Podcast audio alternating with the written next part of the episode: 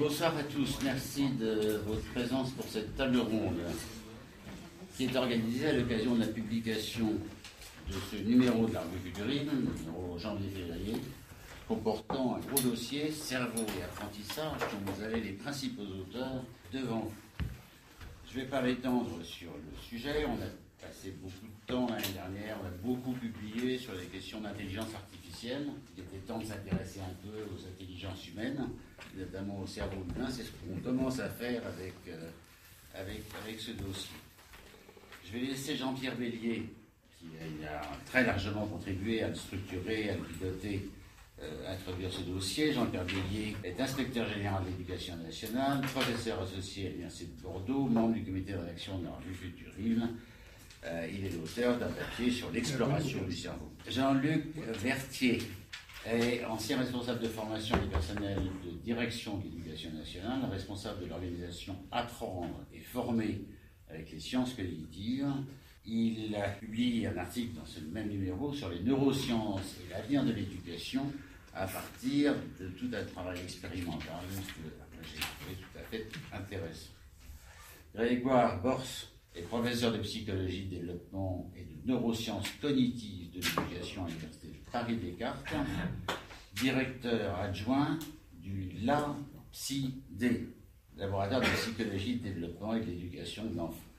C'est l'auteur de papier dans ce dossier Comment fonctionne le cerveau, car on nous a appris au travers des différentes recherches. On terminera par Jean-Claude Dedin, professeur et chercheur en intelligence artificielle, auteur lui-même d'un article dans ce même dossier, Intelligence artificielle et intelligence humaine. Et le défi, c'est de parler de tout ça sans déborder d'une heure d'exposé. Bon, euh, bonjour à, toutes et à tous. Euh, merci de nous avoir rejoints euh, pour nous aider finalement à clarifier nos propres pensées sur ce sujet, tant, comme vous le savez, il est, il est complexe et protéiforme. Alors déjà, peut-être une mise au point, pourquoi s'intéresser au cerveau? C'est vrai qu'en ce moment, il y a un effet de mode euh, qui, euh, je veux envahit euh, les médias, écrits, télévisuels, et que d'une certaine manière, il était opportun peut-être de s'en saisir, mais peut-être pour lui donner une autre consistance. Et ça a été un peu notre ambition, à Futurible, c'est-à-dire ne pas simplement céder à l'effet de mode, puisque l'effet de mode il y a, ne pas non plus se laisser aller à penser que euh, euh, derrière le cerveau, tout ce qui est relatif aux neurosciences et aux, sciences cognitives pardon, est la solution miracle pour résoudre tous les problèmes de l'humanité. Mais simplement se dire que c'est un véritable sujet d'intérêt, euh, peut-être dans une perspective rablaisienne, qui consiste à dire que science sans conscience ne serait que ruine de l'âme. Donc abordons la problématique scientifique du cerveau, mais dans une perspective, dans une ambition euh, qui euh, ne considère pas que euh, le cerveau est un, élément hors sol qui ne nous finalement se développe à l'insu de notre plein gré. Et je dis ça à dessein pour que vous compreniez bien ce qui se passe aujourd'hui, ne serait-ce que dans des écoles. J'ai vu très récemment, dans un établissement scolaire, un enfant qui euh, avait été, du fait de l'intérêt que portent les enseignants sur ces questions euh, du cerveau, des neurosciences, euh, je l'ai vu parce qu'il m'a été signalé comme étant particulièrement performant sur le, sur le sujet. Et en le faisant parler, il, m'a sorti un moment une, une, formule que je vous demande de bien avoir à l'esprit, parce qu'il avait des petits problèmes de comportement, on va dire. Et euh, lorsque je lui ai demandé pourquoi il avait ces problèmes de comportement, il m'a dit, vous savez, c'est pas moi, c'est mon cerveau. Et j'ai trouvé que c'était particulièrement significatif de la façon dont aujourd'hui cette question envahit, euh, je dirais, la place publique et parfois euh, au risque, d'une certaine manière, de lui donner une dimension tout à fait, si ce n'est contestable, en tout cas discutable c'est vrai qu'on connaît depuis une trentaine d'années euh, de véritables avancées sur euh, tout ce qui est relatif aux neurosciences et principalement au cerveau. Les techniques d'imagerie euh, cérébrale n'y sont pas pour rien. Je pense que Grégoire risque de nous en parler, puisque c'est un élément essentiel qui permet de s'engager dans une compréhension un peu plus approfondie de la façon dont, dont tout, ça, tout ça fonctionne. Mais pourquoi on a demandé à un expert de l'intelligence artificielle d'être avec nous? C'est parce qu'il y a en même temps quelque chose qu'on a un peu tendance à oublier, cette espèce d'interdépendance qui existe entre les neurosciences, euh, et euh, l'intelligence artificielle, ce qu'on appelle euh, l'intelligence collective et l'intelligence humaine. Tout ça, c'est quand même, ça fait système, ça fait système.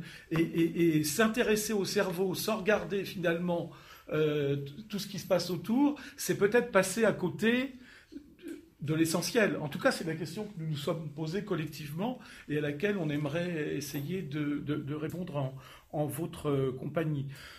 Je ne vais pas reprendre quelqu'un que j'apprécie beaucoup, euh, euh, à savoir Joël de René, mais Joël de René, dans les années 70, en, conceptualisant, enfin, en, émettant le concept d'homme symbiotique, euh, avait essayé justement d'appeler un peu notre attention sur cette question de, de, la façon dont l'intelligence humaine se déployait dans un environnement, dans un système dont elle était partie prenante, en même temps conceptrice et en même temps, d'une certaine manière, euh, objet plutôt que, plutôt que sujet.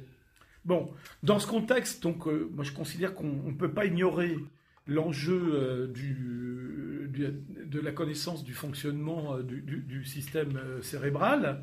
Et c'est la raison pour laquelle Futurible a souhaité consacrer différents épisodes à cette question. L'épisode qui nous réunit aujourd'hui, c'est celui que, bien évidemment, Hugues a rapidement évoqué, à savoir celui de la place du cerveau, des neurosciences et sens cognitifs dans, dans les apprentissages. Mais ce n'est pas le seul, bien évidemment, parce qu'on ne peut pas parler du cerveau sans s'interroger sur, certes, son fonctionnement ou sa fonction, mais aussi son organisation, mais aussi, d'une certaine manière, ses travers, ses difficultés, euh, ses, dysfonctionnements. Et il est certain que dans le courant des, numéros à venir de Futurible, on abordera bien évidemment euh, tout ce qui est 10, ce qu'on appelle les 10, hein, les dysfonctionnements euh, que vous connaissez, qu'ils soient cognitifs, sociaux ou émotionnels il sera nécessaire d'aborder la question des pathologies, du vieillissement, euh, les influences qui euh, altèrent ou, ou, comment dire pervertissent un peu ce fonctionnement. Euh, il y a un sujet très en vogue actuellement qui est le débat sur l'influence des écrans ou l'usage immodéré des écrans sur le développement cognitif, enfin on va dire cérébral de manière générale. Mais il y a aussi, vous savez bien, on en parle souvent, la surexposition aux ondes électromagnétiques. Hein, c'est un sujet. Alors, en ce moment, c'est pas de celui dont on parle. On parle beaucoup de, des écrans, mais vous allez voir que dans quelques semaines ou dans quelques mois, euh, on va revenir sur, euh, sur, sur, sur, euh, sur cette autre question-là. Notre euh, sommaire 428, euh, vous l'avez peut-être euh, vu pour ceux qui êtes abonnés, et pour les autres, je ne saurais vous dissuader de l'acquérir. Le sommaire d'aujourd'hui, donc de, ce numéro-là, et donc qui va finalement alimenter notre table ronde, il est, il est fait de, je dirais, de, trois ambitions. Un, traiter du cerveau apprenant. Voilà, alors donc il parle de, cerveau apprenant, bien évidemment, parle d'apprentissage parle de développement cognitif, mais pas uniquement cognitif, parce que euh, on apprend aussi par nos émotions et on apprend aussi par nos interactions sociales.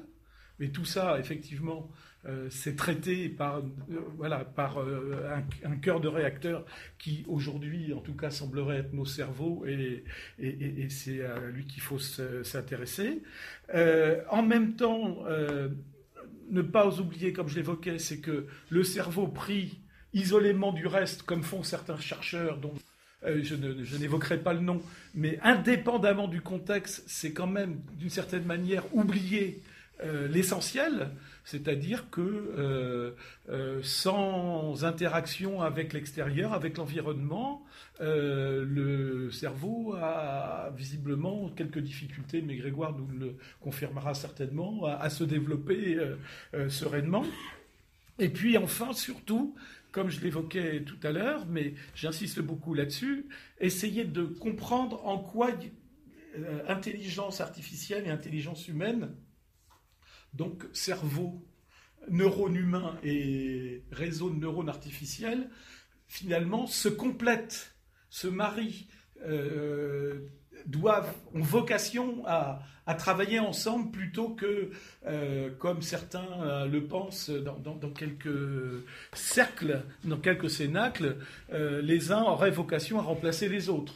Ou si ce n'est à les remplacer, tout du moins euh, à les, venir les compléter de façon telle que euh, l'humanité en serait euh, fondamentalement transformée.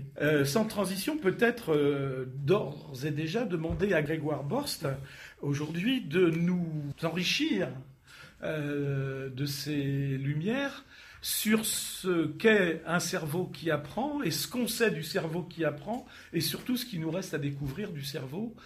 Donc l'idée, c'est un peu euh, euh, la quadrature du cercle, c'est d'essayer de, vous présenter comment fonctionne le cerveau en une vingtaine de minutes et vous dire un peu euh, ce sur quoi on travaille aujourd'hui dans les laboratoires de recherche pour vous dire où on en est de cette recherche-là, notamment en interaction avec l'apprentissage et l'éducation, avec cette idée en tête que les neurosciences cognitives, d'une part, on parle de neurosciences cognitives, on ne parle pas de neurosciences, parce que les neurosciences, c'est un vaste champ.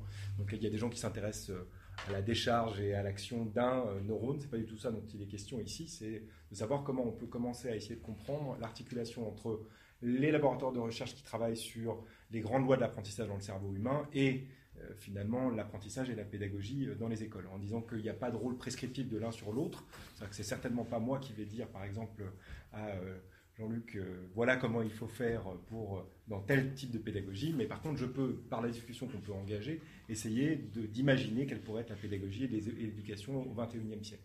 Donc, je vais essayer de faire tout ça dans un temps relativement court euh, et vous dire un peu que effectivement, on est quand même dans une ère nouvelle. C'est-à-dire qu'il y a 20-25 ans, il y a des nouvelles technologies qui ont émergé, qui ont permis pour la première fois dans l'humanité de voir le, cerveau. Non seulement de visualiser le cerveau, mais de visualiser le cerveau en fonctionnement. Et c'est la première fois qu'on peut reconstruire de façon tridimensionnelle un cerveau et de faire prendre, de montrer à quelqu'un finalement l'organe qui produit euh, sa conscience d'être ce qu'il est. Et donc c'est quand même une révolution majeure, c'est-à-dire que euh, l'émergence de l'imagerie par résonance magnétique, il faut comprendre que c'est du même ordre que l'apparition du microscope. Alors pendant 20-25 ans, tout le monde a dit, pendant 60 ans, les gens ont regardé le microscope, il y avait plein de, euh, ce qu'on appelle en anglais des naysayers, c'est-à-dire des gens qui regardaient ça en disant, oui, ça, ça servira à rien, ça marchera jamais. Euh, on a révolutionné totalement la médecine nouvelle grâce au microscope. On va révolutionner euh, la médecine aujourd'hui et l'éducation probablement via cet outil quel IRM. Mais évidemment pas en pensant le cerveau de façon complètement dématérialisée hors de son contexte, mais c'est en essayant de comprendre les lois de l'apprentissage dans le cerveau humain dans un contexte et notamment dans un contexte social. Mais c'est vrai qu'on a par exemple commencé à comprendre, on sait peu de choses hein, sur le cerveau. Le cerveau, je rappelle, c'est 86 milliards de neurones, 1 million de milliards de connexions entre ces neurones. C'est beaucoup, beaucoup plus complexe qu'Internet. Je veux dire, si on pense qu'Internet c'est complexe, dites-vous que à tout moment de notre cerveau, on a un système qui est beaucoup plus complexe. Donc on ne sait pas grand-chose finalement du cerveau. On en sait finalement très peu. Donc il y a 100, 150, 200, 300 ans, euh, et je pense que ça, reviendra à cette problématique de l'opposition intelligence artificielle intelligence humaine. On ne sait pas grand-chose finalement de l'intelligence humaine, donc se dire que l'intelligence artificielle va être calquée sur l'intelligence humaine, je pense que dans ces cas-là, les algorithmes ne seront pas très, performants, parce qu'on ne sait pas grand-chose de l'intelligence humaine. Bon, on sait une, deux, trois choses. La première chose, c'est que c'est un fonctionnement qui est éminemment intégré et hiérarchisé dans le, dans le cerveau, et extrêmement distribué. C'est-à-dire que cette idée, une zone, une fonction, c'est pas du tout ce qu'on sait du cerveau. Le cerveau, ça marche de façon très distribuée, de façon très intégrée, avec des réseaux de neurones extrêmement importants, totalement distribués dans le cerveau, qui vont progressivement au cours euh, de la maturation cérébrale se ségréguer et s'intégrer les uns aux autres. Donc on va apprendre à faire travailler différentes zones ensemble. Et le fonctionnement par défaut de notre cerveau, c'est un, un fonctionnement extrêmement hiérarchisé où l'information montante et descendante va se croiser en permanence en permanence. C'est comme ça que ça fonctionne. La problématique, c'est que quand on s'intéresse au cerveau, on a une difficulté fondamentale qui est l'intégration des différents niveaux d'observation. C'est-à-dire qu'on a le neurone, qui est la brique de base du cerveau, qui est notre, la cellule pensante, d'une certaine manière, qui, a une activité, qui a une activité spontanée, qui va euh, décharger, donc on appelle ça des, actions, des, potentiels d'action, qui permet de conduire euh, l'influx nerveux d'un neurone à un autre, donc de gérer de la transmission de l'information. Ça, c'est au niveau très moléculaire. Et puis, au regard, on a l'activation au sein d'un réseau de neurones qui, permettent l'émergence de certains processus cognitifs et socio-émotionnels. Et l'intégration entre ces deux niveaux, aujourd'hui, on ne la comprend pas, on ne la connaît pas. On a très très peu d'idées entre la décharge d'un neurone et l'activité qui est produite, l'activité cognitive ou socio-émotionnelle qui en découle. Donc ce niveau d'intégration et cette intégration des différents niveaux d'observation, c'est ça le grand enjeu aujourd'hui des neurosciences. C'est faire parler des gens qui travaillent en neurosciences, je dirais, moléculaires, avec des gens qui travaillent comme moi en neurosciences cognitives et en neurosciences intégratives. Donc c'est ça l'enjeu, je dirais, des 50 prochaines années dans le champ des neurosciences cognitives fondamentales, c'est comment on arrive à articuler ces différents niveaux d'observation. Et il y a une difficulté supplémentaire dans le cerveau, c'est que c'est un système extrêmement complexe, mais en plus qui commence à se développer in utero et qui continue à se développer ex utero. On a, on a une caractéristique particulière en tant qu'espèce humaine, c'est qu'on est l'espèce dans laquelle le cerveau continue à se développer le plus tardivement. C'est-à-dire que contrairement à d'autres espèces, notre cerveau va continuer à se développer jusqu'à 25 ans. Donc il y a aussi là un paradoxe. C'est-à-dire qu'on donne une carte d'identité et on dit vous êtes majeur à un adolescent en fait. Parce que du point de vue de sa structure cérébrale, il deviendra adulte à 25 ans. L'organisation de notre cerveau, elle prend l'organisation que nous avons, nous, adultes, autour de 25 ans. il y a des processus de maturation extrêmement importants qui vont se créer, qui vont de l'ordre de la création de neurones, ça c'est ce qui va se passer essentiellement in utero, c'est-à-dire qu'on va passer de quelques cellules souches qui vont se diviser à une vitesse incroyable pour donner 86 milliards de neurones, et ex utero, à l'extérieur du cerveau, donc évidemment influencé par l'environnement, tout d'un coup, on va multiplier les connexions entre les neurones. Et on va avoir des moments euh, de la maturation cérébrale où va se créer plusieurs millions de connexions entre les neurones à la seconde.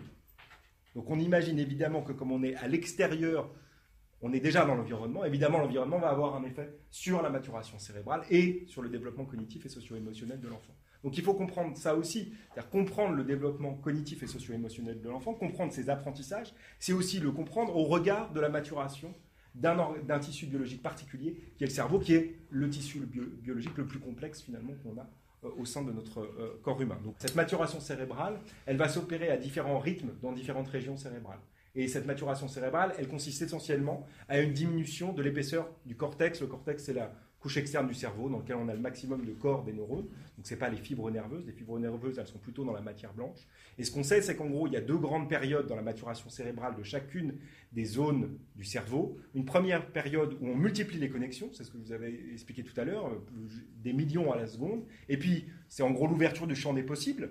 C'est je ne sais pas encore quel sera mon environnement, donc pour être le plus adapté à mon environnement, je multiplie les connexions. Donc en gros, je peux m'adapter le plus rapidement possible. Et une fois que je suis bien adapté à mon environnement, je vais sélectionner les chemins les plus pertinents dans mon cerveau et donc je vais diminuer le nombre de, connexions. En diminuant le nombre de connexions, bah, de façon mécanique, je diminue l'épaisseur corticale. Mais ce qu'il faut bien garder en tête, c'est que cette maturation, elle s'opère à un rythme extrêmement dynamique et de façon extrêmement non linéaire. Et donc il y a un espèce de paradoxe parce que notre biais, c'est qu'on regarde l'âge comme un système chronologique et donc on se dit, bah, la maturation, elle doit nécessairement être très linéaire, un peu comme la taille ou un peu comme le poids. C'est-à-dire que quand on est euh, un enfant en train de se développer, oui, bon, ma taille augmente, mon poids augmente. Mais du point de vue de la maturation cérébrale, c'est absolument pas ce qui se passe. C'est extrêmement dynamique et non linéaire. Et là, il y a un premier renseignement déjà pour l'apprentissage et pour les sciences de l'éducation. C'est que contrairement à ce qu'on enseigne dans les SP, le développement cognitif, il n'est pas lui aussi linéaire et cumulatif. Il est totalement dynamique et non linéaire. Donc ce que nous avait appris Piaget, qui est le, père fondateur de la psychologie du développement, qui est cette idée que qu'on doit modéliser le développement cognitif par grands stades cumulatifs d'un bébé qui n'a peu ou une intelligence relativement simple à un adulte qui a une intelligence extrêmement complexe, c'est totalement faux du point de vue de ce qu'on peut observer de la maturation cérébrale, mais aussi du développement cognitif et socio-émotionnel de l'enfant. C'est-à-dire que cette idée de grand stade, elle ne tient pas pour deux raisons. D'une part, parce que les bébés ont beaucoup plus de compétences qu'on ne le, que ne le pensait Piaget. Les bébés sont capables de faire des statistiques bayésiennes. Les bébés sont capables de faire euh, des opérations arithmétiques du type 5 plus 5 égale 10. Ils sont capables aussi de comprendre les interactions sociales entre les, agents dans l'environnement. Ça, Piaget ne l'avait absolument pas vu parce qu'il utilisait une méthode particulière qui était la méthode piagétienne clinique, dans laquelle il posait des questions à l'enfant autour d'un problème euh, de raisonnement logique. Et puis, le deuxième problème pour Piaget, c'est toutes les découvertes faites notamment par Kahneman, tous ces biais de raisonnement en tant qu'adultes auxquels nous sommes systématiquement sujets.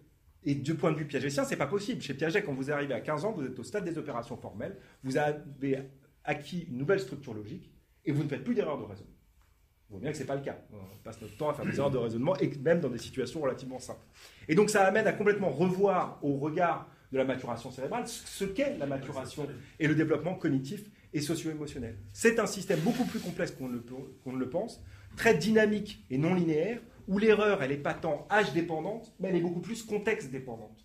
On voit bien qu'on est capable de mobiliser des compétences dans, une, dans un contexte et qu'on a beaucoup plus de mal à les exprimer dans un autre contexte. Et donc, il y a certains modèles du développement, comme celui qu'on développe au laboratoire, qui ont comme, cœur fondamental, qui prennent appui sur la théorie de Kahneman, avec cette idée qu'on a deux grands systèmes de pensée dans le cerveau humain, faits d'automatismes, qui nous permettent d'être extrêmement adaptés à notre environnement. On a des routines qui nous permettent de trouver très rapidement la solution, sauf que ces routines, par moments, elles nous amènent à nous tromper de façon systématique. Et de l'autre côté, on a quelque chose qu'on a emprunté d'ailleurs euh, aux, gens qui travaillent euh, dans le domaine de l'intelligence artificielle, qui sont les algorithmes logiques, les algorithmes exacts. C'est-à-dire ces procédures que, si vous les appliquez et si vous appliquez toutes les sous-étapes de la procédure, vous trouvez forcément la bonne solution au problème. Sauf que c'est très coûteux pour votre cerveau, que votre cerveau, il consomme énormément d'énergie, donc dès qu'il trouve un automatisme qui fonctionne mieux qu'un algorithme, il utilise l'automatisme. Et donc vous avez besoin d'un troisième système dans le cerveau humain pour apprendre, qui est un système d'arbitrage, qui est dans votre cortex préfrontal, qui vous permet au cas par cas de passer d'un automatisme à un algorithme exact. Et ce qu'on a montré, c'est que c'est vrai dans la vie de tous les jours pour apprendre, mais c'est aussi vrai à l'école. Il y a plein d'apprentissages fondamentaux dans le domaine de la lecture, dans le domaine euh, des mathématiques, qui reposent sur cette capacité à un moment à dépasser des automatismes qu'on a créés dans des apprentissages antérieurs. Typiquement, reconnaître des lettres en miroir du type B et D, ça nécessite de bloquer un automatisme visuel dans notre cortex visuel qui est la généralisation en miroir. C'est extrêmement adaptatif pour la reconnaissance d'un objet. C'est évidemment délétère pour la reconnaissance des lettres en miroir. Donc apprendre, c'est aussi apprendre à contrôler ces automatismes. C'est vrai aussi dans le domaine des biais de raisonnement, c'est vrai aussi sur la simple euh, euh, comparaison des, nombres décimaux du type 5,4 et 5,342. Les enfants vont vous dire que 5,342, c'est plus grand que 5,4. Simplement parce qu'ils ont appris jusque-là les nombres entiers et qu'ils transfèrent les propriétés de nombres entiers sur les nombres rationnels. Donc apprendre, c'est aussi déconstruire des apprentissages antérieurs. Jusqu'à maintenant, c'est essentiellement poser la question de savoir en quoi l'apprentissage et le contexte social va transformer le cerveau. Et je dirais que c'est ce qu'on appelle la neuroplasticité, vous en avez tous entendu parler, c'est comment mon cerveau va se reconfigurer suite à des apprentissages. On a notamment dans les savoirs fondamentaux, si on s'intéresse à, l'école et notamment à l'apprentissage des mathématiques, on sait que le réseau qui sous-tend la cognition mathématique, elle repose sur un certain nombre de processus euh, localisés notamment dans le cortex pariétal et vous avez eu un endroit dans le cerveau qui répond spécifiquement dès que vous faites un traitement quantitatif des objets dans votre environnement, dès que vous comptez, dès que vous euh, estimez approximativement du nombre, vous activez votre sillon intrapariétal. Vous savez que votre cerveau est plissé, donc c'est dans un des petits plis de notre cortex pariétal. Dès qu'on fait des approximations du nombre, on sait qu'on active cette région-là. Ce qui est intéressant, c'est que comme on sait quels sont les processus neurocognitifs qui sont engagés dans la cognition euh, mathématique notamment, on peut commencer à se poser la question de se dire est-ce qu'on peut inventer des interventions pédagogiques qui permettent de compenser des déficits de certains enfants, dont les 10 dont tu as parlé, notamment les, les enfants dyscalculiques, qui sont basés non pas sur une approche purement didactique et pédagogique, mais qui sont basées sur est-ce que je peux renforcer chacun des processus neurocognitifs qui sont importants dans la cognition numérique. je ne vais pas aller dans le détail, mais on a euh, euh, Teresa Yuculano, qui est une, chercheuse qu'on vient de recruter au CNRS. Elle a montré, euh, quand elle était à Stanford, qu'elle pouvait, à travers une intervention de 8 semaines, alors c'est du tutorat individualisé, c'est pas forcément, ça marche pas forcément sur un groupe classe, mais en tout cas, au bout de 8 semaines, elle est capable de complètement euh, euh, compenser le déficit entre des enfants dyscalculiques et des enfants tout venant dans la résolution euh, de problèmes arithmétiques. Et c'est sous-tendu par une normalisation complète du réseau qui est impliqué dans la résolution des problèmes arithmétiques. Donc on arrive, en jouant sur des interventions spécifiques basées sur ce qu'on sait du cerveau, à avoir des effets leviers extrêmement importants, notamment dans, dans le domaine de la pathologie. C'est vrai aussi quand on s'intéresse à l'effet du contexte social dans lequel l'enfant va se développer. On sait par exemple que le niveau socio-économique, ça a un effet extrêmement important sur le cerveau en développement. Et on sait que ça a notamment un effet parce que quand on se développe dans un milieu défavorisé, on est beaucoup plus soumis à un stress chronique. Que ce stress chronique, vous savez que ça va, ça va augmenter euh, de façon euh, euh, automatique l'hormone du stress dans le corps humain, qui est le cortisol, et que, pas de chance, dans notre cerveau, on a des récepteurs au cortisol, et dans toutes les structures qui sont engagées dans les apprentissages scolaires fondamentaux. Les structures de la mémoire, les structures du langage, et toutes les structures qui sont engagées dans les fonctions de haut niveau, typiquement planification, contrôle émotionnel, contrôle cognitif. Et là, il y a un vrai enjeu. C'est-à-dire que quand on se pose la question de comment combattre euh, la pauvreté à l'école, c'est une des actions du, euh, du, recteur euh, Gilles Pécou à Paris. La vraie question, c'est qu'est-ce qu'on imagine comme intervention pédagogique Au-delà de l'approche systémique ou l'approche sociologique, c'est qu'est-ce qu'on propose aussi pour ces enfants d'un point de vue pédagogique. Et ce qu'on sait, c'est qu'effectivement, on peut, et c'est ce qu'on essaye de tester au laboratoire, c'est de dire un peu la recherche qui est en train de se faire sur ces questions-là, on essaye précisément de se poser la question de se dire est-ce qu'on peut imaginer des interventions pédagogiques qui ciblent des processus neurocognitifs qu'on sait déficitaires chez ces enfants qui sont issus de la pauvreté, de la grande pauvreté, pour justement les aider à euh, euh, compenser une partie de leur déficit. Encore une fois, ce pas des enfants qui ont des troubles des apprentissages. C'est-à-dire qu'il n'y a pas d'étiologie biologique alors problématique. Ils n'ont pas un cerveau qui fonctionne différemment. Les 10 ils ont typiquement un cerveau qui fonctionne un peu différemment. Un enfant qui naît dans la grande pauvreté, il n'a pas un cerveau qui, fonctionne différemment, il a un cerveau qui se développe différemment parce que il a, une il a un environnement qui est moins riche et que l'absence de richesse de cet environnement va, avoir, euh, va entraîner des délais dans la maturation de certaines zones cérébrales. Donc il y a, il y a aussi un enjeu ici parce que on oriente de façon massive les enfants qui sont issus de la grande pauvreté vers les classes spécialisées, alors que ce n'est pas ce dont ils ont besoin. Ils n'ont pas de troubles des apprentissages.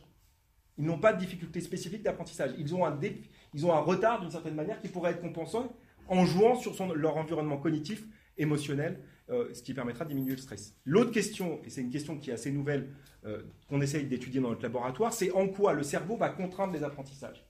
Ça, c'est relativement nouveau, c'est de se dire, mais le tissu biologique a aussi un effet sur nos apprentissages. Et on s'intéresse notamment à un marqueur spécifique qui est le plissement cortical. Votre cerveau, de façon très surprenante, quand il est in utero, quand il est en train de se développer, il y a un moment de sa maturation où il est complètement lisse. Et puis entre la 26e et la 36e semaine, tout d'un coup, votre cerveau va se plisser. Ce qui va faire que chacun d'entre nous, un peu comme nos empreintes digitales, on a une empreinte un peu particulière de ces plissements. Tous les cerveaux sont, similaires, c'est qu'ils ont tous deux hémisphères, un peu comme tous nos visages sont structurés de la même manière. On a tous deux yeux, un nez, une bouche, 99% d'entre nous, on va dire. Euh, néanmoins, on est tous différents. C'est exactement pareil pour nos cerveaux. Ils sont tous structurés de la même manière, mais ils sont tous différents. Ils ont tous une singularité, et notamment dans, dans, ces plissements. Et la question qu'on s'est posée au laboratoire depuis quelques années, en utilisant justement des, algorithmes d'intelligence artificielle qui permettent de reconnaître automatiquement la forme de ces plissements dans le cerveau, c'est en quoi la forme de ces plissements, qui sont déterminés in utero, et qui ensuite ne bougent pas pendant le développement, ils ne sont pas du tout affectés par l'environnement ou par la maturation cérébrale. Ils sont fixés une fois pour toutes. Donc c'est une espèce de fenêtre pour regarder en quoi le cerveau peut contraindre des apprentissages ultérieurs. Ce qu'on a montré, c'est que la forme de ces plis dans le cerveau, et notamment l'asymétrie entre l'hémisphère gauche et l'hémisphère droit, ça explique en partie la variabilité interindividuelle. C'est un espèce de marqueur de l'origine de la singularité humaine. Et on est en train de travailler notamment dans une euh, dans une collaboration avec euh, des chercheurs qui travaillent sur la drosophile pour essayer justement d'essayer de comprendre les différents niveaux d'observation et pour regarder chez la drosophile aussi si cette asymétrie, elle donne, je dirais, un avantage, puisque ce qu'on remarque dans toutes nos études, c'est que l'asymétrie donne un avantage sur la symétrie au niveau comportemental. Euh, voilà, vers où on va? Ben, On va en fait vers des interventions pédagogiques individualisées. C'est ça la grande idée. L'idée, c'est que en connaissant mieux le cerveau et en connaissant mieux la singularité de chaque cerveau, on va pouvoir commencer à se poser la question de se dire quelle pédagogie pour quel individu. Évidemment, il y a des lois d'apprentissage qui s'appliquent à tous, mais on voit bien que l'individualisation des pédagogies, c'est un peu le Graal. On avait commencé euh, avec Alfred Binet en 1905. Je rappelle que la commande à Alfred Binet, c'était essayer de, créer des outils qui permettent d'identifier dans les classes les enfants qui répondent mal à la pédagogie générale. on oublie la deuxième partie de la phrase qui est importante pour leur proposer des pédagogies alternatives. Donc, début du XXe siècle, on y était. Je pense qu'au début du XXIe, on y est toujours. Et puis la deuxième euh, grande idée, c'est que si on arrive à individualiser pour chaque individu, ou en tout cas pour des sous-groupes d'individus qui répondent mieux à certaines pédagogies que d'autres, on peut se poser, est-ce que des entraînements ciblés sur certains processus permettent d'avoir des effets leviers et de compenser certains déficits Et on a notamment montré au laboratoire que quand on s'entraîne pendant cinq semaines à contrôler un certain nombre de ces automatismes, ben, on produit des changements dans le cerveau, on produit des changements dans l'activité spontanée du cerveau, on produit des changements dans la connectivité entre les différentes aires euh, corticales. 20 minutes, je m'arrête là. Juste pour vous dire que ça se transfère. Ça se transfère par exemple sur les capacités de concentration des enfants. Donc, entraîner le contrôle des automatismes, ça joue aussi sur l'attention. Et on sait que l'attention, c'est un peu une des problématiques qui se posent dans la classe. Et je crois beaucoup à une autre chose pour vous dire que tout ça, c'est sur le cerveau. Et que je crois beaucoup à faire participer la communauté pédagogique à tout ce que nous faisons, mais aussi du point de vue de l'expérimentation et que la prochaine grande étape de ce qu'on est en train de faire autour des neurosciences cognitives appliquées à l'éducation, c'est la recherche collaborative et participative qu'on est déjà en train de mener, notamment avec Nathan. voilà, merci beaucoup. Finalement, euh, tu as toi-même euh, pensé la transition euh, qui va nous permettre peut-être de mieux voir comment tout ça, ça se tricote sur le terrain, quelles sont les conditions dans lesquelles ça se tricote au mieux. Jean-Luc Merci Jean-Pierre. Et puis merci Grégoire d'avoir fait cette habile transition qui démontre qu'en fait la présence euh, des personnes à la table euh, est parfaitement complémentaire dans cette chaîne qui nous conduit de la recherche euh, jusqu'à l'élève. Et en fait, avec mon équipe, puisque je représente une équipe, nous sommes une quarantaine de personnes qui forment une mosaïque de compétences qui vont de quelques chercheurs à des responsables du système de l'éducation mais pas que de l'éducation nationale, ça peut aller jusqu'à des jeunes adultes, et y compris des adultes en difficulté, euh, mais aussi des enseignants, des expérimentateurs et des formateurs. Bien, alors en fait, nous représentons ce segment euh, qui pas, euh, qui ne relève pas de la recherche. Nous ne sommes pas des chercheurs. Moi, je ne suis pas un chercheur. Je suis un ancien proviseur responsable d'information des collègues sur le territoire. Et ce qui m'avait personnellement plus que heurté, euh, c'est euh, ce rôle possible de la, de, la modalité pédagogique dans des incidences personnelles de déconstruction de, de représentation de l'élève qui apprend, jusqu'à une fracture scolaire qui engendre une fracture sociale dans des quartiers où euh, l'échec de la pédagogie demande vraiment à être revisité. Et à l'époque, il y a une dizaine d'années, lorsque je suis rentré en contact avec des chercheurs en sciences cognitives, euh, bon, ils m'est apparu, mais c'est pas, c'est un peu trivial, que peut-être que du côté euh, des sciences cognitives, dans cette adéquation entre la manière dont le cerveau fonctionne et ce qu'on en fait dans la classe, on pourrait peut-être trouver des, leviers qui permettraient euh, non seulement aux enfants d'être mieux, mais pas seulement sur le, sur le plan de la cognition pure, de l'apprentissage pur, mais comme le disait Grégoire tout à l'heure, c'est bien systémique. Et il y a aussi là tout le rôle euh, de, de l'émotion, de, de l'accompagnement, de la représentation que l'élève a, etc. Et c'est vrai que lorsqu'on applique euh, des, euh, des modalités, par exemple sur la mémoire, etc., les premiers effets qu'on observe, ce sont des effets très psychologiques. c'est ça qui est étonnant, des effets de climat de classe. Et avec une répercussion également sur euh, le, climat dans lequel l'équipe pédagogique va travailler. C'est-à-dire qu'en fait, on ne peut dissocier cet apport des sciences cognitives dans l'apprentissage pour l'élève, et on en parle tout le temps et on a l'impression de ne parler que de cela, mais en fait, ça va de pair avec la manière dont euh, l'enseignant va reconstruire la représentation de son métier. C'est-à-dire qu'introduire des concepts euh, des, sciences co, des sciences cognitives, pardon, c'est aussi dire aux enseignants, euh, nous sommes au début d'une aventure, ceci est extrêmement complexe, nous n'avons pas de valise avec des trucs magiques qui permettraient demain matin de faire la révolution et de permettre à tous les enfants de... Non, ça n'existe pas. Mais en revanche, il existe des pistes. Qu'allez-vous faire de ces pistes? Donc c'est à chaque enseignant, à chaque équipe pédagogique de s'approprier ces, pistes-là, d'en connaître le fondement, d'où l'importance d'une formation sur le cerveau pour ces enseignants-là. S'ils n'ont pas cette formation, ils ne voient pas pourquoi ils changeraient leur routine. Mais les impliquer dans cette affaire, c'est leur dire, il y a des pistes, il y a un très grand nombre de paramètres, l'âge des élèves, la personnalité des élèves, votre expérience, ce que vous savez, ce que vous savez faire, etc. Tout ça est d'une grande complexité, il y a de nombreux paramètres dont vous allez expérimenter. Et nous, c'est ce que nous essayons de faire dans notre équipe, c'est-à-dire qu'on propose à des enseignants un certain nombre de pistes autour de quatre axes, qui sont la mémorisation, la mémoire, qui a une fonction beaucoup plus importante qu'on l'imagine, comment fonctionnent les mémoires, les différentes mémoires, euh, elle, fonctionne de façon extrêmement complémentaire dans la résolution d'une tâche, d'une tâche scolaire, etc. Comment tout ça fonctionne? Donc, on va vous proposer d'essayer, par exemple, la mémorisation à rythme, plus ou moins expansé, des séquences de mémorisation en classe, euh, des, effets de, euh, de stimulation de la mémoire entre vous, etc. Quelle place la mémorisation prend dans la classe? Est-ce que c'est dans la classe ou à l'extérieur de la classe, etc. Tout ça, c'est extrêmement pratique, c'est extrêmement pratique, mais pour l'instant, c'est peu connu. C'est peu connu de la, de la part des enseignants, donc on leur dit, ben, essayez. Donc on leur propose un cadre, on leur propose des sortes de fils, et ils expérimentent, chacun comme ils le peuvent, si possible en équipe, et au bout de quelques semaines, de quelques mois, ils nous rendent compte de ce qu'ils font. Alors, la différence et le lien et la continuité avec ce que vous a présenté brillamment Grégoire, euh, c'est que vous, vous êtes dans la recherche avec des méthodes, euh, la méthodologie scientifique pure qui permet de crédibiliser une, une pratique. Nous ne pouvons pas l'être. D'abord, nous ne sommes pas des chercheurs. En revanche, ce qu'on le pas qu'on essaye de faire, dans lequel on essaie d'avancer actuellement, c'est de faire une sorte, alors je, je, suis prudent sur les mots, une sorte d'expérimentation, comme on dit, contrôlée, randomisée, comme on dit maintenant, enfin, voilà, mais c'est-à-dire, euh, voilà, de, proposer à, à, par exemple, 1000 élèves, avec l'organisation proposée euh, pour des enseignants, de leur dire, voilà, vous allez euh, identifier une sorte de corpus de connaissances, puis vous allez appliquer des, réactivations avec des rythmes bien précis, etc.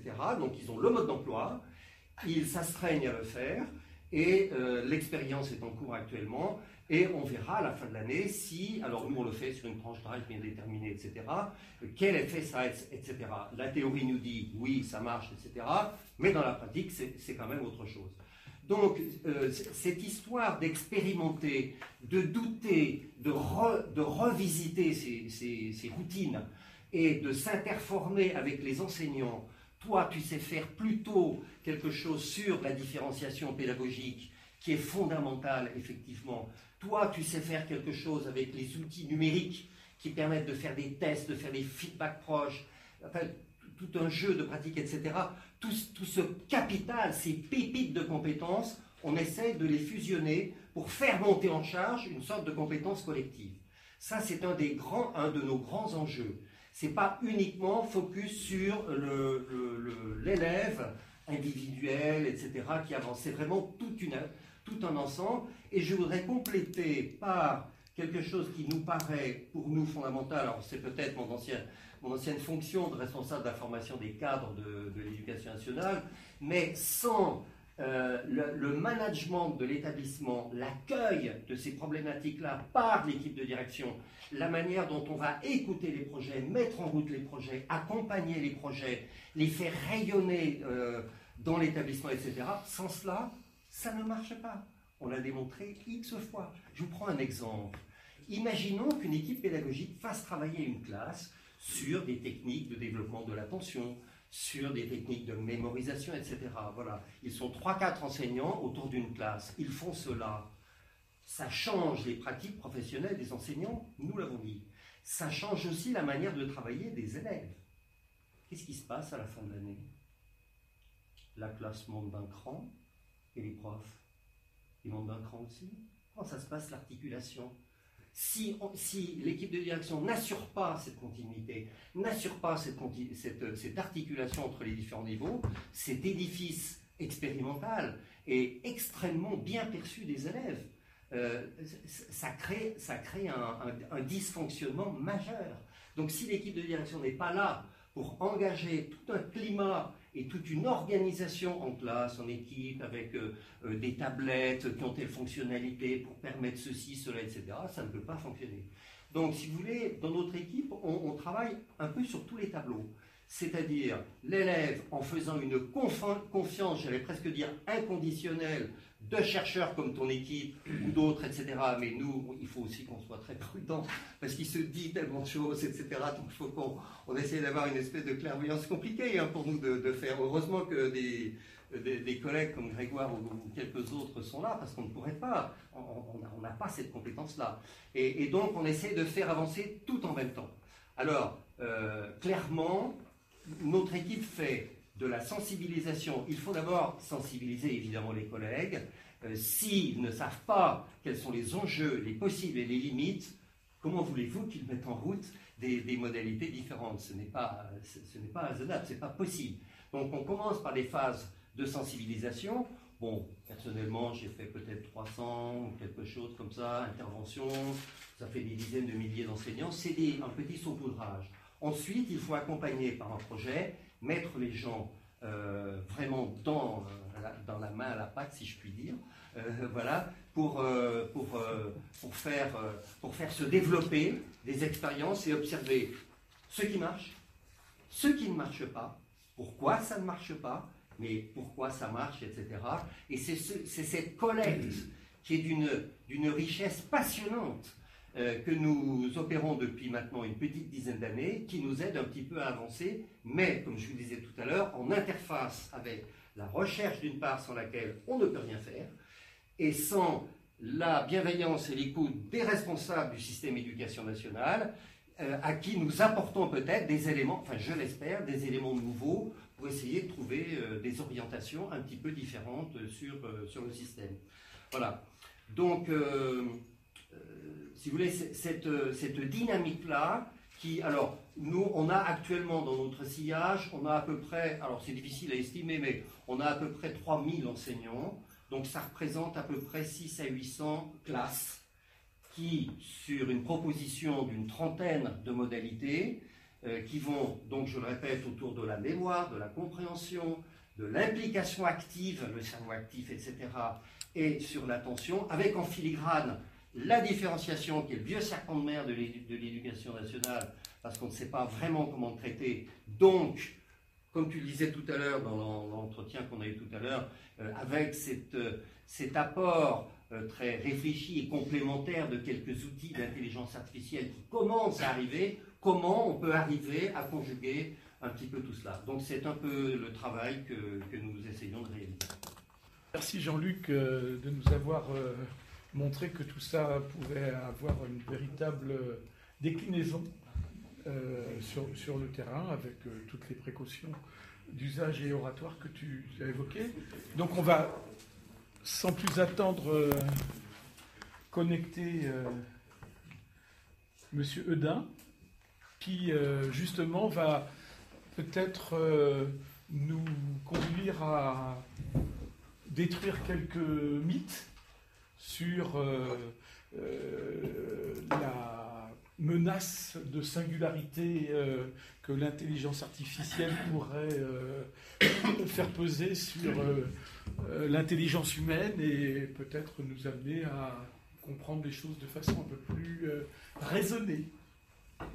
merci de m'avoir invité à cette table ronde très, très intéressante. Je m'intéresse à la fois évidemment aux aspects scientifiques, mais aussi aux aspects imaginaires autour de l'intelligence artificielle. Et c'est vrai que l'intelligence artificielle, elle est le lieu actuellement d'énormément de, fantasmes et donc euh, et, d'approximations, euh, voire d'erreurs, hein, qui, sont, qui sont souvent dites et, aussi malheureusement parfois écrites dans, dans, certains ouvrages. Donc c'est un lieu de fantasmes. Alors des fois c'est des bons fantasmes, puisque ça nous permet de, de, réaliser ou d'avoir des romans ou des histoires qui nous, qui nous passionnent, mais euh, il ne faut pas mélanger finalement euh, euh, les, ces fantasmes et cet imaginaire avec la réalité des laboratoires qui est beaucoup plus laborieuse. Donc modestement, ce que j'essaye de faire ici ce soir, mais souvent, souvent également dans les conférences, c'est de démystifier un petit peu tout ça et de montrer que finalement l'intelligence artificielle, elle est elle est complémentaire de l'intelligence humaine et elle ne s'oppose pas, comme on le fait souvent dans notre société dualiste et, cartésienne. On veut remplacer quelque chose par autre chose. Non, ça sont de nouveaux outils. Euh, je ne vais pas le faire là, comme euh, disait Jean-Pierre, démolir la, singularité technologique. Donc, vous savez peut-être c'est une théorie euh, née d'un certain de chercheurs. celui qui l'a plus, je dirais, popularisé, c'est Ray Avec cette, idée euh, au départ, euh, je dirais, qui paraît séduisante, c'est-à-dire que l'intelligence crée la technologie, et, et du coup, en retour, la technologie augmente notre intelligence, et, euh, et on part dans une espèce de boucle qui, d'après lui, nous mènerait vers les années 2045 à l'émergence d'une super intelligence artificielle qui dépasserait tout ce qu'on peut imaginer, une quasi-divinité, et du coup, ça serait la dernière chose qu'on aurait besoin d'inventer, puisqu'elle prendrait en charge ensuite tout, euh, tout ce qu'on peut, tous les besoins qu'on peut avoir. Donc c'est sa vision optimiste. sur cette même question, Stephen Hawking avait des visions beaucoup plus pessimistes en disant, bah voilà, s'il y a une telle intelligence, eh bien, elle pourrait au contraire, finalement, décider de nous rayer de l'équation. Et on retrouve un petit peu d'ailleurs cet imaginaire classique qu'on a en Occident, que euh, tout ça, la technologie, c'est une malédiction et que donc euh, c'est une transgression des pouvoirs divins. Et finalement, à un moment donné, euh, on, on, doit payer les pots cassés. Quoi. On, on aura un retour. Donc je ne vais pas dire pourquoi c'est faux et pourquoi la technologie n'augmente pas forcément l'intelligence, mais je pense que déjà intuitivement en disant ça, vous avez, vous dites peut-être qu'il a raison. Et je vais remonter à, cette histoire d'intelligence artificielle très rapidement. Euh, c'est une discipline effectivement relativement récente. Hein. On peut dire que le père euh, fondateur de tout ça, c'est Alan Turing, un logicien que vous avez certainement entendu parler, euh, et qui a écrit des, participé pendant la Seconde Guerre mondiale au décryptage des codes, des codes allemands, mais aussi a écrit pas mal d'articles théoriques, et en particulier c'est lui qui a formalisé le modèle de l'ordinateur modèle euh, moderne tel qu'on le connaît aujourd'hui, avec euh, des articles sur la machine universelle dite de Turing aujourd'hui. Et euh, également, c'est le premier dans un article de 1950 à avoir imaginé qu'effectivement, sur ces machines universelles, nos ordinateurs, en leur donnant un programme adéquat, eh bien, on serait capable de simuler l'intelligence humaine, voire plus. Hein. L'IA naît formellement en 1956 donc une, équipe du Luberlu, là, euh, donc quand même Claude Shannon, euh, Marvin Minsky, euh, John McCarthy et autres, pour réfléchir pendant un été, je dirais, sur. Et c'est la première fois que le terme intelligence artificielle est, est, donné. Il est volontairement polémique déjà à cette époque-là, c'est un terme qui fait beaucoup parler, hein, intelligence artificielle, c'est un peu bizarre. déjà à cette époque-là, et, il est polémique, surtout qu'on est à une époque où euh, la, grande euh, démarche de réflexion sur ces problématiques, c'est la cybernétique. Et donc, euh, il y a une bande du Luberlu qui arrive en disant non, ça, ça ne nous intéresse pas. Nous, on va simuler les processus cognitifs du cerveau et on va appeler ça l'intelligence artificielle et vous allez voir ce que vous allez voir. Déjà, ça, ça, posait un peu les problèmes. Je ne vais pas vous faire toute l'histoire. C'est une, une longue histoire en fait d'hiver et d'été le premier été, c'est euh, ben, la création du domaine en 56. Euh, s'ensuit un, long hiver jusqu'à la fin des années 70, où là on découvre en gros, à Stanford en particulier, qu'on peut utiliser l'expertise pour créer ce qu'on va appeler des systèmes experts et que ça peut avoir des applications très intéressantes. Et pendant toutes les années 80, ça va être un deuxième été très, très torride sur l'intelligence artificielle qui va se stopper au début des années 90 bah, finalement, euh, finalement, on a du mal à appliquer ça en pratique et donc on va revenir à des, solutions plus traditionnelles. Et, euh, et on, va, on, va, rentrer dans un nouvel hiver qui va durer assez longtemps. Je me rappelle à l'époque, puisque j'étais déjà au millénaire dernier dans ces, dans ces rouages-là, eh bien, euh, on, parlait même plus d'IA parce que c'était mal poli, quoi, c'était mal vu, et on parlait d'intelligence, d'informatique avancée plutôt que d'intelligence artificielle. Et puis, euh, récemment, depuis 5-6 euh, ans à peu près, il y a une nouvelle été. Alors là, il est plus que torride que torride, puisqu'on se prête, on retrouve euh, un certain nombre de, fantasmes. Le climax de ça est, probablement, évidemment, certainement, la victoire de Lycédol, la victoire, il n'a pas gagné, il a perdu d'ailleurs, contre AlphaGo euh, de DeepMind, hein, une filiale de, Google, rachetée par Google, et, où euh, le, programme enfonce littéralement euh, eh le, joueur de Go dans une proportion qui est, qui est aujourd'hui sans, sans, commune mesure avec ce qu'on avait connu par exemple avec Kasparov aux échecs, où bon, Deep Blue avait gagné, mais euh, voilà, ce n'était pas toujours le cas. Et puis euh, là, c'est la sanction est, claire et, tous les joueurs de, de, Go aujourd'hui euh, reconnaissent que les algorithmes de type, de type Google DeepMind sont, sont quasi des divinités dans le monde fermé du Go. Alors ils sont beaucoup plus, beaucoup plus objectifs et beaucoup plus, ils prennent ça beaucoup mieux que l'a pris Kasparov à l'époque, puisque lui a piqué une colère et dit que n'était pas du tout d'accord avec. Quelqu'un avait triché, quoi, c'était pas possible. là, là, en l'occurrence, les lycées 2 et les autres ont, conclu que bah, ça leur donnait une nouvelle opportunité euh, pour améliorer leur maîtrise du Go et, donc de, continuer à, progresser sur la, sur la voie. Je trouve que c'est une bonne, une bonne approche euh, et, d'une certaine manière, c'est un petit peu le, fondement de mon, discours. Donc, qu'est-ce que c'est que l'intelligence artificielle? Pourquoi on, en est arrivé là? Ben, En fait, c'est c'est une idée de 1956, mais curieusement, les réseaux de neurones artificiels dont on parle tant sont pas nés dans, l'IA, mais dans la cybernétique, justement, ce qu'elle euh, disait, bah non, ça va pas marcher. Euh, et donc, euh, et l'idée de deux chercheurs, McCulloch et Pitts, en, 1943, eh bien, c'est, on est dans la pleine époque de, finalement du digital, on commence à comprendre que on va pouvoir faire des ordinateurs numériques qui vont être beaucoup plus performants que les machines décimales, les automates de calcul décimales qu'on faisait auparavant.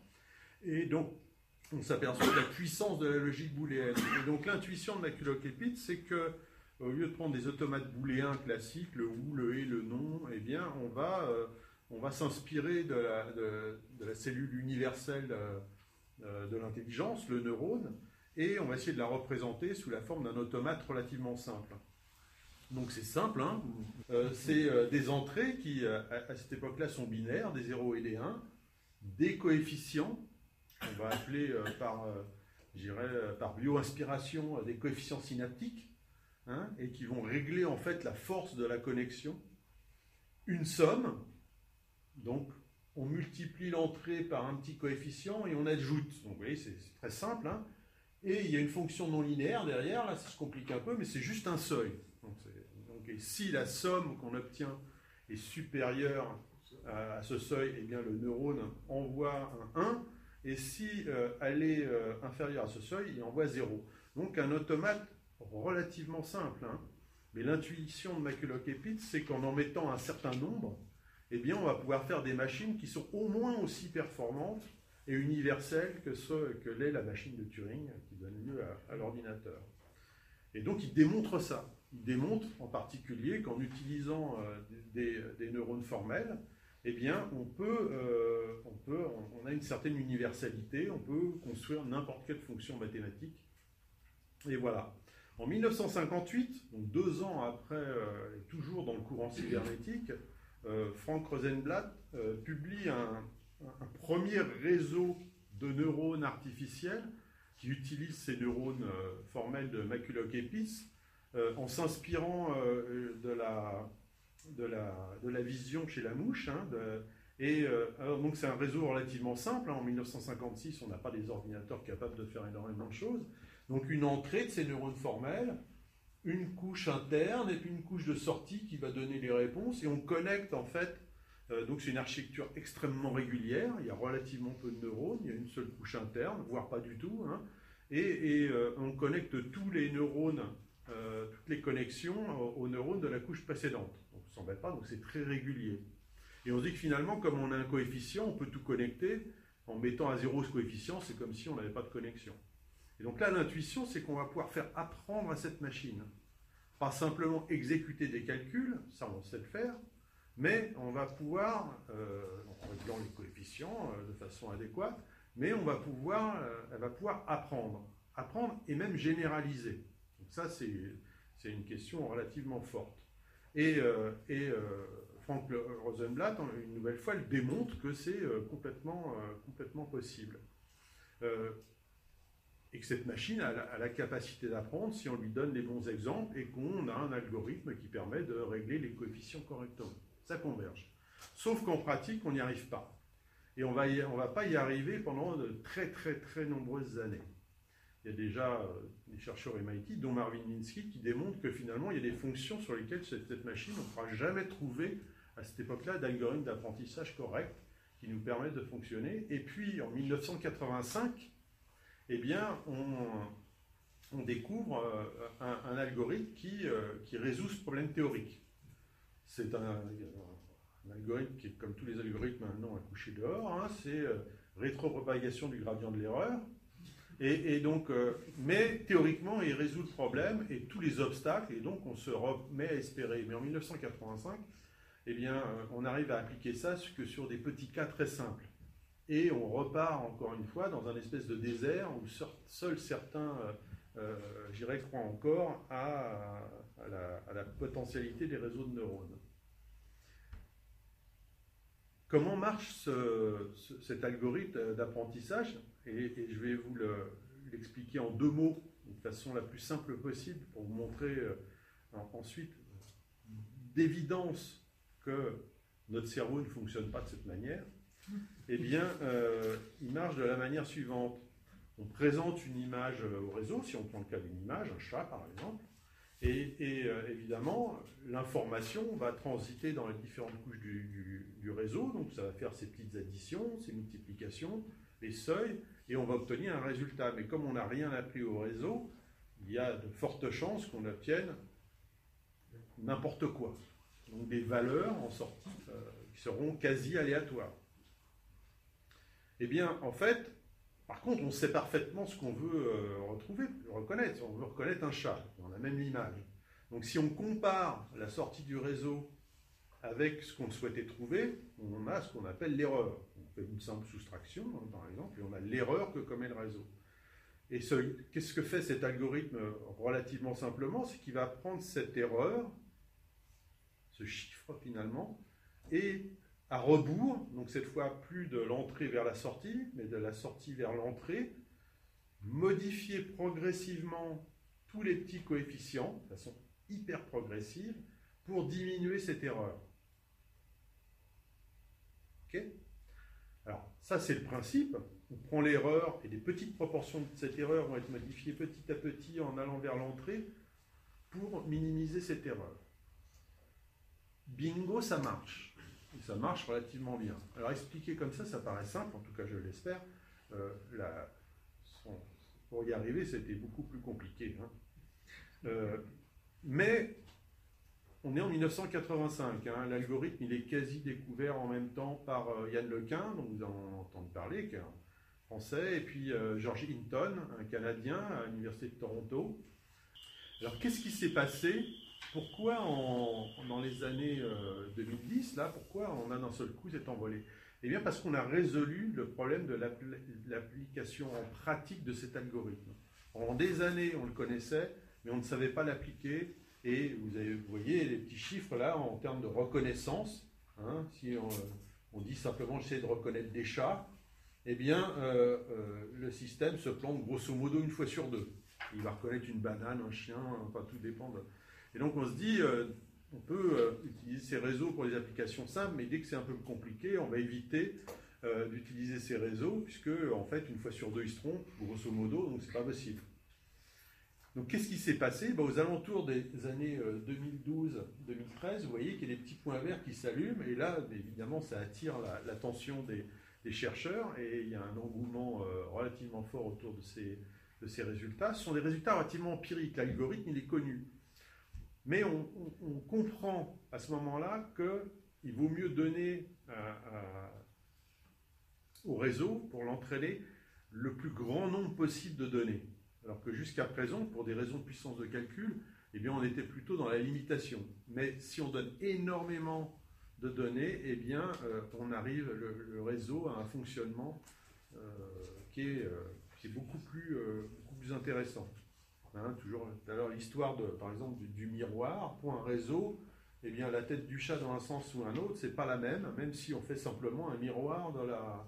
Et donc, ça imposait des, des problématiques. Donc, plutôt que d'essayer de le résoudre, ce problème-là, eh bien, il vaut mieux mettre des, tas d'images de chat, le chat dans tous ses états, et le réseau, par ses capacités de généralisation, va arriver à, euh, retrouver la bonne information. Vous allez me dire, ouais, mais si on, multiplie comme ça euh, le, nombre d'images, ça va poser un, problème de calcul. Ben oui, surtout que l'algorithme, il est très capricieux. Hein. il, faut, à l'époque, euh, il faut euh, des semaines et des semaines à cet algorithme pour essayer de converger péniblement. Donc c'est compliqué. La deuxième découverte empirique qui est intéressante, c'est qu'on va s'apercevoir qu'on a dans les machines eh bien, une manne de calcul parfaitement adaptée à cet, apprentissage, à ce type d'apprentissage, sont les cartes graphiques des ordinateurs, les fameuses GPU, et qui vont accélérer, en les bricolant un petit peu, hein, euh, en les utilisant de façon astucieuse, eh bien, d'accélérer l'algorithme d'apprentissage. Hein, tout simplement parce que qu'est-ce que fait le réseau de neurones dans sa partie apprentissage? Il fait du calcul matriciel avec des additions, des multiplications et puis euh, quelques fonctions un petit peu bizarres à côté, mais grosso modo, et c'est exactement ce que c'est faire correctement en parallèle, euh, eh bien, une machine qui calcule sur les images. Donc ça, c'est... Et donc, on est à cette époque euh, particulière, 2012-2013, où on a un accès beaucoup plus simple aux données. Hein. Il y a 25 ans, si je voulais euh, faire une étude sur le chat, eh ben, je prends mon appareil photo, faire un reportage, c'était compliqué, ça coûtait de l'argent, du temps. Aujourd'hui, je tape chat sur mon moteur de recherche préféré et j'ai des millions d'images de chats. c'est une métaphore, bien sûr, ça montre qu'on est à un moment où l'accès aux données est beaucoup plus facile. Deuxièmement, j'ai la manne de calcul qui me permet d'accélérer très fortement euh, cet algorithme d'apprentissage. Hein, au lieu des quelques semaines, ça devient quelques heures. Donc les expérimentations deviennent plus simples. Ce ne sont pas des supercalculateurs, donc les coûts ne sont pas astronomiques. Donc les laboratoires vont pouvoir s'en doter sans trop, trop de difficultés avec leurs euh, responsables financiers. Les expérimentations permettent euh, d'avoir de nouvelles compréhensions euh, comment ça marche. Et on part dans une, dans une boucle, effectivement, où on obtient des résultats rapidement et de façon relativement spectaculaire. Mais comme vous avez vu, cet algorithme, même si on a des résultats qui sont spectaculaires, ce n'est pas la panacée. Il ne fonctionne pas absolument comme nous. Hein. Nous, on nous présente trois chats, ça y est, on a compris, on va reconnaître le chat. Là, il faut des monceaux de données pour arriver à, obtenir un résultat. Je vais insister maintenant pour terminer sur, un petit peu justement ces différences. On a déjà vu une différence au niveau de l'algorithme d'apprentissage. Ce n'est pas le seul qui est étudié euh, loin de là en intelligence artificielle, mais c'est le plus utilisé aujourd'hui largement dès qu'on veut faire des applications pratiques. Je n'ai pas abordé aussi euh, la question de l'intelligence artificielle forte et l'intelligence artificielle faible, parce que euh, je préfère ce découpage que j'ai proposé pour montrer un petit peu la, la différence dans les différentes formes d'intelligence. L'intelligence, ça peut être, si on la compare avec l'intelligence humaine, elle peut être sous-humaine. Et en fait, la très grande majorité des systèmes qu'on construit aujourd'hui avec l'IA, elle est sous-humaine. Hein. Euh, la reconnaissance vocale, par exemple, qui a fait pourtant de gros progrès, en particulier avec l'apprentissage profond, ce que je viens d'expliquer, eh bien, est encore en dessous de ce que sait faire euh, l'oreille humaine. Hein. donc on est bien dans un système non humain. Euh, les systèmes euh, euh, conversationnels ne savent pas aujourd'hui tenir une discussion de plus de 30 secondes sans qu'on s'aperçoive que, bah, évidemment, il y, a un, loup, quoi. C'est pas. essayer de me vendre un truc, mais voilà, je ne suis pas capable de discuter de façon approfondie.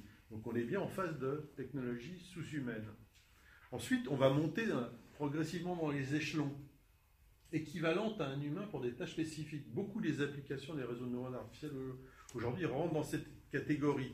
C'était déjà un peu le cas des systèmes experts. On est capable de faire des systèmes qui, basés sur l'expertise ou sur l'expérience humaine, vont permettre eh bien, de, l'utiliser, mais on n'aura pas un système qui surpasse, qui surclasse euh, l'humain, l'expert humain. Supérieur à la plupart des intelligences humaines pour des tâches spécifiques. Ça, euh, euh, c'était déjà le cas d'une certaine manière avec Kasparov et Deep Blue. Mais on, est sur une tâche spécifique, le jeu d'échecs, et on peut toujours trouver des gens ou des situations qui vont faire que la machine va être inférieure. Le stade d'après, on ne voit pas très bien, mais supérieur à toute intelligence humaine pour des tâches spécifiques. Là, on est dans le cas de Lycédol et d'AlphaGo. C'est quelle que soit la situation, quel que soit le joueur en face, il n'y a pas photo. Euh, AlphaGo, surtout la dernière version, est, euh, est, imbattable sur cette tâche spécifique. Mais j'ai bien fait attention à utiliser la terminologie tâche spécifique. Vous pouvez reprendre AlphaGo, vous ne pourrez pas l'appliquer comme ça en un claquement de doigt sur une autre tâche. Il va falloir travailler beaucoup. Et déjà, pour faire AlphaGo, il y avait une équipe pléthorique hein, de, de, chercheurs et d'ingénieurs pour arriver à ce résultat. Le niveau 5, pour moi, c'est supérieur à l'intelligence humaine pour une majorité de tâches qu'on appelle euh, Artificial General Intelligence. Aujourd'hui, c'est hors de portée. On franchit un cap là.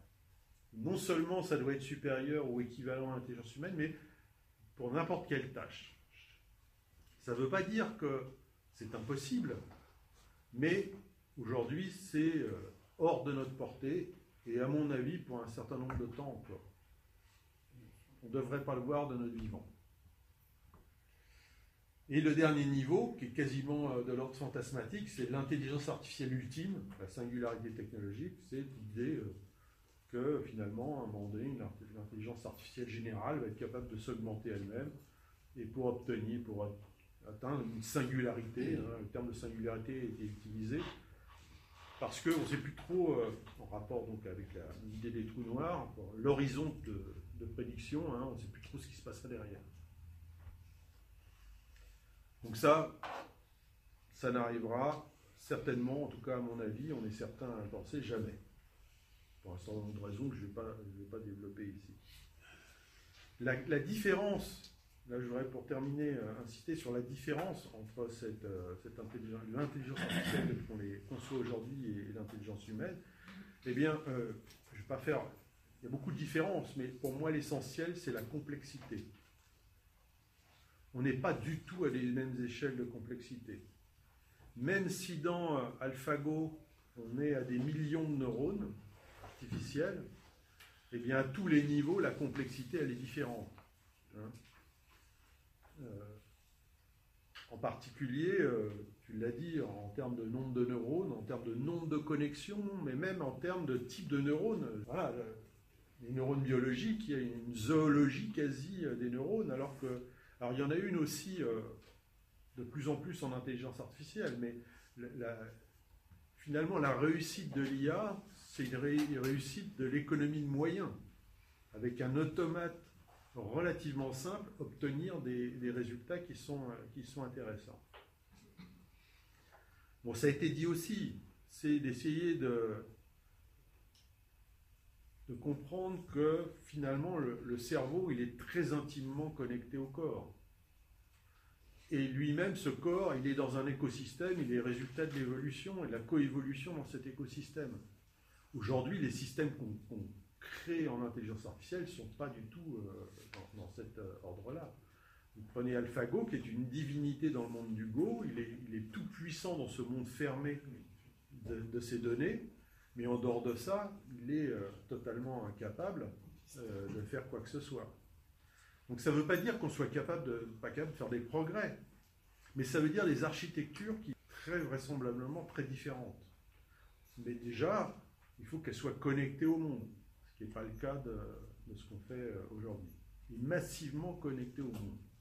Je, je conclus là-dessus. Hein, je n'ai pas le temps de le développer, mais c'est développé un petit peu dans l'article. Hein c'est de montrer que finalement, c'est une raison en termes de, science de la complexité derrière. C'est que on a plusieurs types de systèmes complexes, de systèmes, des systèmes ordonnés, des systèmes cycliques, des systèmes chaotiques, et que les systèmes intelligents, les systèmes qui nous intéressent, ceux qui sont capables d'évoluer, d'avoir l'intelligence, sont à une mince frontière entre ces systèmes. Ils ont besoin de l'ordre, hein, pour être capables de mémoriser en particulier, mais ils ont aussi besoin d'une pincée de chaos pour être capables de créer une nouvelle structure.